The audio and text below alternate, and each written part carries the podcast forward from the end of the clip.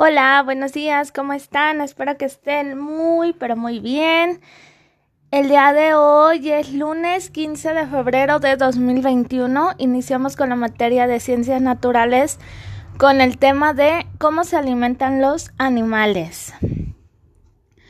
Todos los seres vivos necesitan alimento eh, en cantidad suficiente para mantenerse sanos. Estas necesidades se satisfacen de diferente manera. Las plantas producen su propio alimento.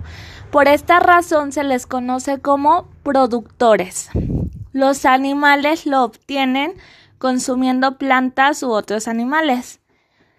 Los animales que se alimentan de plantas se llaman herbívoros.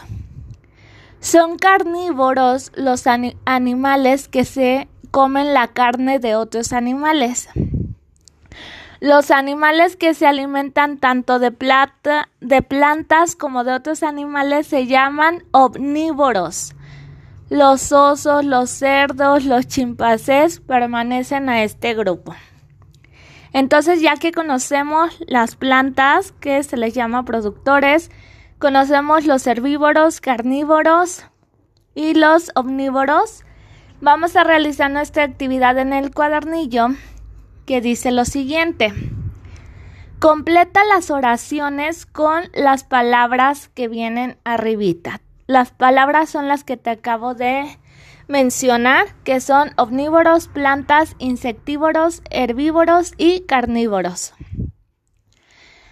Y la primera oración dice, las plantas, guion, ahí vas a poner tu respuesta, son los que se alimentan de insectos.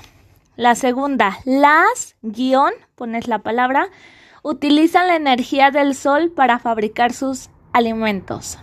La tercera, los animales, guion, son los que se alimentan de plantas. La cuatro, los, guion, pones tu respuesta, son animales que se comen carne. Y por último, la quinta, los animales, guion, consumen todo tipo de alimento. Y esa es tu primera actividad por el día de hoy. Y la segunda es, viene un diagrama donde dice los animales y luego abajito dice por su tipo de alimentación se pueden clasificar en grupos, que son los que hemos estado hablando.